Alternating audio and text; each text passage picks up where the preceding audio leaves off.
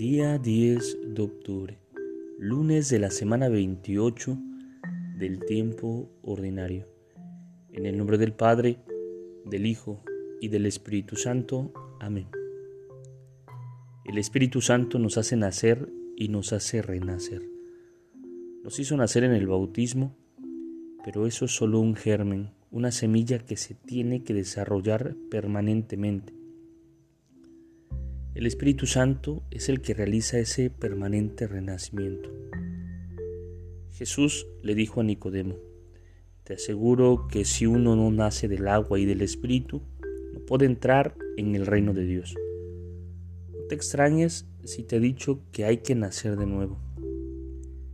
Pero descubrimos que ese nacimiento tiene que ser permanente porque en Juan capítulo 3, 18 y en Juan capítulo 3, 9, 5, 18 en la primera de Juan, advertimos que allí se habla de, lo, de los que han renacido de un modo pleno y ya no pecan porque han nacido perfectamente de Dios.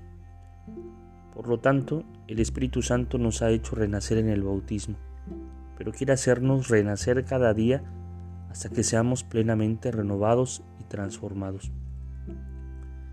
Vivamos cada día de esa manera, como una nueva oportunidad para nacer de nuevo, para seguir renaciendo a una vida más bella y más buena.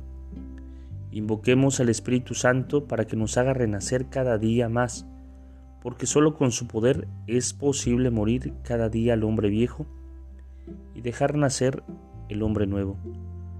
No podemos contentarnos con la vida recibida en el bautismo, que es como un germen, sino a permitir su desarrollo hasta alcanzar una plenitud de vida tal que el pecado ya no puede tener poder alguno sobre la propia existencia. Gloria al Padre, gloria al Hijo y gloria al Espíritu Santo, como era en el principio, ahora y siempre, por los siglos de los siglos. Amén. Espíritu Santo, fuente de luz, ilumínanos. Espíritu Santo, fuente de luz, ilumínanos. Espíritu Santo, fuente de luz, ilumínanos del Padre, del Hijo y del Espíritu Santo. Amén. Te saluda el Padre Edgar de la parroquia de San Juan Bautista en Cuitlagua, de la diócesis de Córdoba, Veracruz. Saludos y bendiciones a todos ustedes.